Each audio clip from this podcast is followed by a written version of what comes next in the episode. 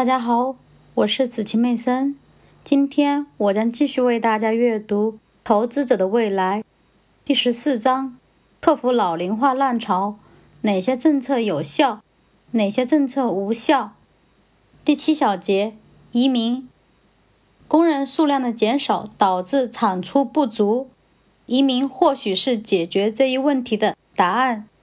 如果增加了年轻工人的数量，那么他们在得到养老金收益之前，能够提供很多年的劳动服务。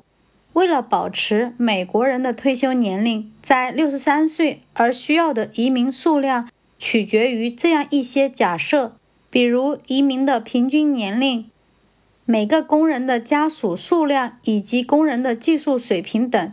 假设到达美国的移民平均收入是美国人平均每单位资本收入的一半，那么为了在接下来的四十五年里保持退休年龄不变，需要的移民数量超过四个亿，这远远超过了美国的当前人口总数。数字如此之高的原因是，移民同样也有亲属，同样要利用政府服务。退休后同样需要养老金收益，这使得保障体系面临更大压力。关于移民政策存在着很多争议。